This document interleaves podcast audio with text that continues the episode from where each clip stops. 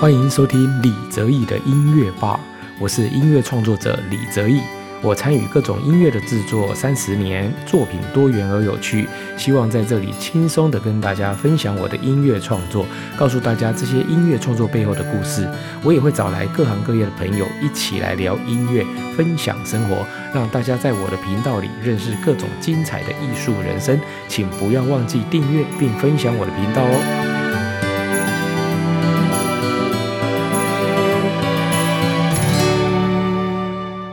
各位朋友，大家好，欢迎收听李泽义的音乐吧。今天呢，我们要跟大家介绍的这首作品呢，是我的玄武的第二号哦。那这首曲子呢，有一个很特别的地方哦，因为其实我大部分的创作呢都在台湾完成，但是这首曲子哦，玄武的第二号哦，我整个创作都是在法国哦，人生最浪漫的地方哦。哦，我在这个法国的那个里昂哦，去参加了一个哦偶戏节的一个制作，那这个制。做呢，我们在那边有一个月的时间，我必须要在那一个月的时间内跟法国那边的团队呢一起做出一个新的一个创作哦，所以呢，其实等于是说我花了一个月的时间在那边生活，跟那边的呃音乐工作者呢一起沟通，然后每天呢就是在那边呢整天的这样子的一个创作的工作哦，所以其实也慢慢的去感受到哦，属于法国哦跟台湾很不一样的，不管是生活方式也好哦。或者是跟法国的艺术工作者这个沟通的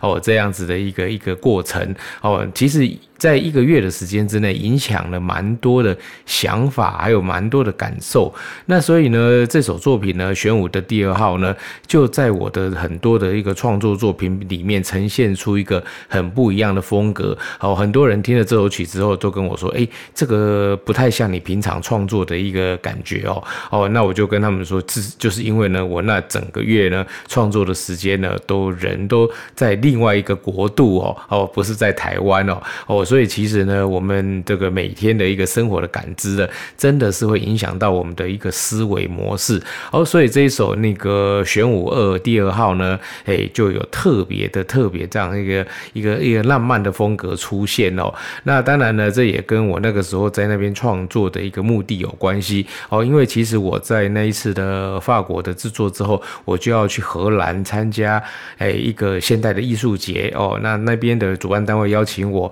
哦，也要。要写一个作品呢，哦，能够去参加那一个艺术节，所以呢，我其实就是在那个诶法国的里昂这个城市呢，呃，做了这个作品。哦，那这个作品其实我也没有特别给他什么样的标题啦。哦，那后来呢，有朋友听了之后呢，给了我一个 nostalgia，哦，就是有一点乡愁这样子的一个感觉。那我们就来听听看这首玄武的第二号呢，哎，到底跟我平常的音乐呢，哎，有什么样的一个大很大的风。格上的差异，那我们现在欣赏的也是由弯声乐团在创团的音乐会的时候所做的录音。